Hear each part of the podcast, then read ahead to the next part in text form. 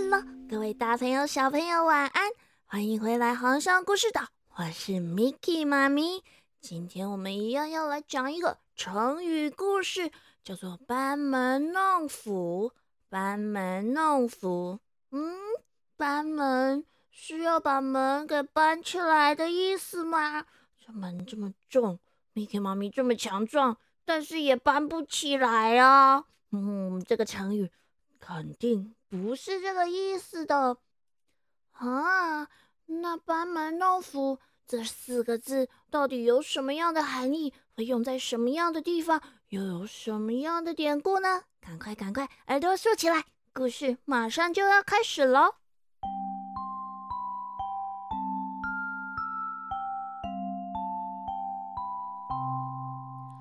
很久很久以前，有一个手艺非常精湛的木匠，他的名字叫做鲁班。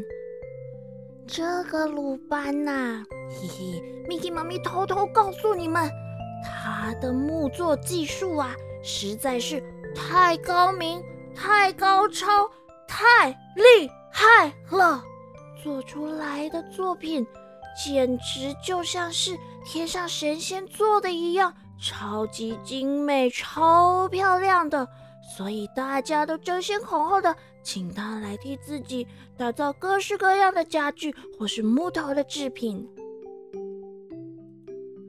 这一天，另一位木匠碰巧经过了这里，来到了鲁班家的门口。他一边走，还一边喃喃自语，得意地说：“嘿嘿，我。”肯定是世界上最厉害的木匠。这世界上啊，绝对没有什么东西是我做不出来的了。哎，小朋友，你们听听看，这个人他的口气也太自大、太狂妄了吧？这时候，一个碰巧从他身边经过的村民听到了。便指着鲁班家那个红色的大门问：“嘿嘿，嗯，那个木匠啊，你刚刚说你什么都做得出来，那你做得出这种门吗？”“啊，什么门？哪一种门？”“就这个啊，红色的，这个很漂亮的大门。”这个木匠转头看了一眼。那红色的大门之后，便甩了甩他手里的斧头，还翻了一个超级大白眼。哦，他的眼球可能都要翻到后脑勺去了吧？他一边翻白眼一边说：“啊啊，就这种门哦，哦，那还不简单？我跟你讲，给我三天三更哦，哦，这个门只要三天。”我就可以完成了，perfect，美丽完美的红色大门。哇！这个村民一听啊，立刻开心的不得了，请这个木匠帮他家打造一个一模一样漂亮的红色的大门。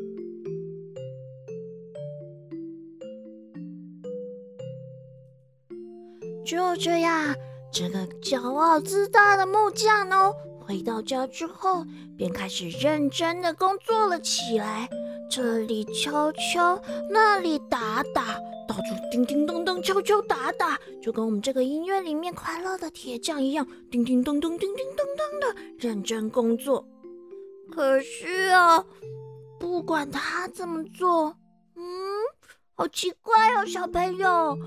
他怎么做都做不出跟那个鲁班家大门一样漂亮的、完美的红色的大门呢？嗯，奇怪呢，哦，嘿，那你啊，怎么做不出来？啊，这红色的大门明明就很简单呐，我怎么做都做不出来？哎！我可是世界上小号的木匠呢，怎么会这样啊？嗯，奇怪了呢。啊，眼看着时间就这样滴滴答答、滴滴答答的流走了，三天很快就过去了。可是这个木匠啊，他还是没有做出跟鲁班家门一样的这种感觉的漂亮的红色大门。等到这个又来取货的村民上门之后，他只好很惭愧。很不得已的低着头跟着村民道歉说：“啊，是的啦，吼，拍谁呢？那个那个红色的门我做不出来啦。啊，可是吼，就文姐那个很漂亮的红色大门啊，是谁做的啊？他真的很厉害呢，怎么做得出这么好的东西呀？我应该吼来给他请教一下，跟他。”再拜师学艺一下才对呢。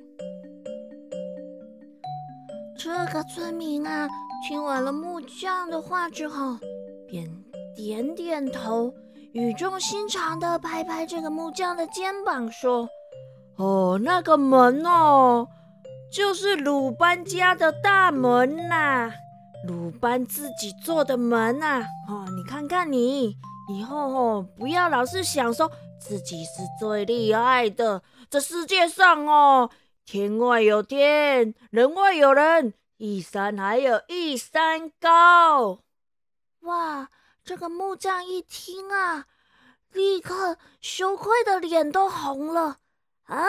原来黑老是举世闻名的大木匠鲁班银刀哦啊！原来那就是他家的大门哦，他自己做的。难怪那么的漂亮，那么的精美，我怎么样都做不出来。好，我真是好，在鲁班门前耍大胡，自不量力啦。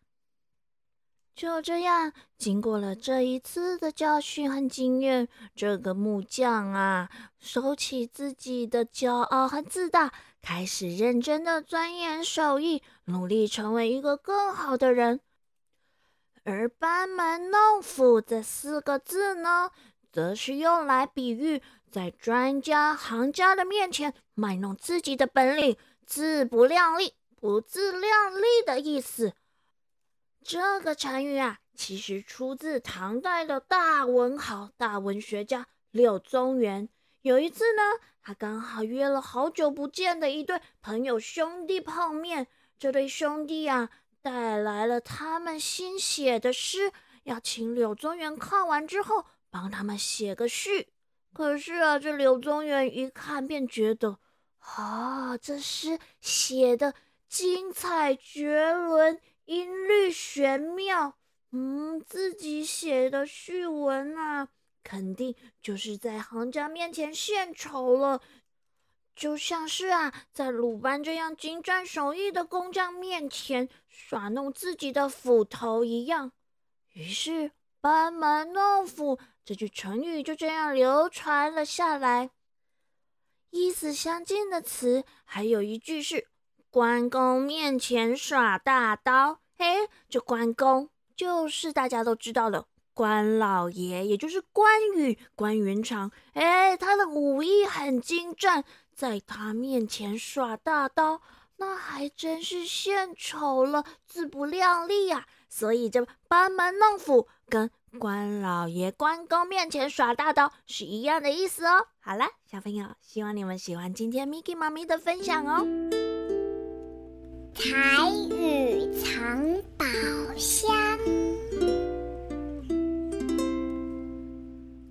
今仔日咱要教的，就是对只故事内底有讲到的，迄个木匠，伊一开始的时阵安那，就假傲的，假傲，傲这个字呢，就是说很棒、很厉害的意思。假傲就是假装自己很棒、很厉害，也就是自以为是、自作聪明的意思。就假傲，假傲，假傲，咱会使讲，你若未晓吼，你就卖假傲。你如果不会，就不要假装自己很会。你哪没呀？你就卖假搞，假搞，假搞。小朋友都学会了吗？好啦，我们下个星期见喽，晚安。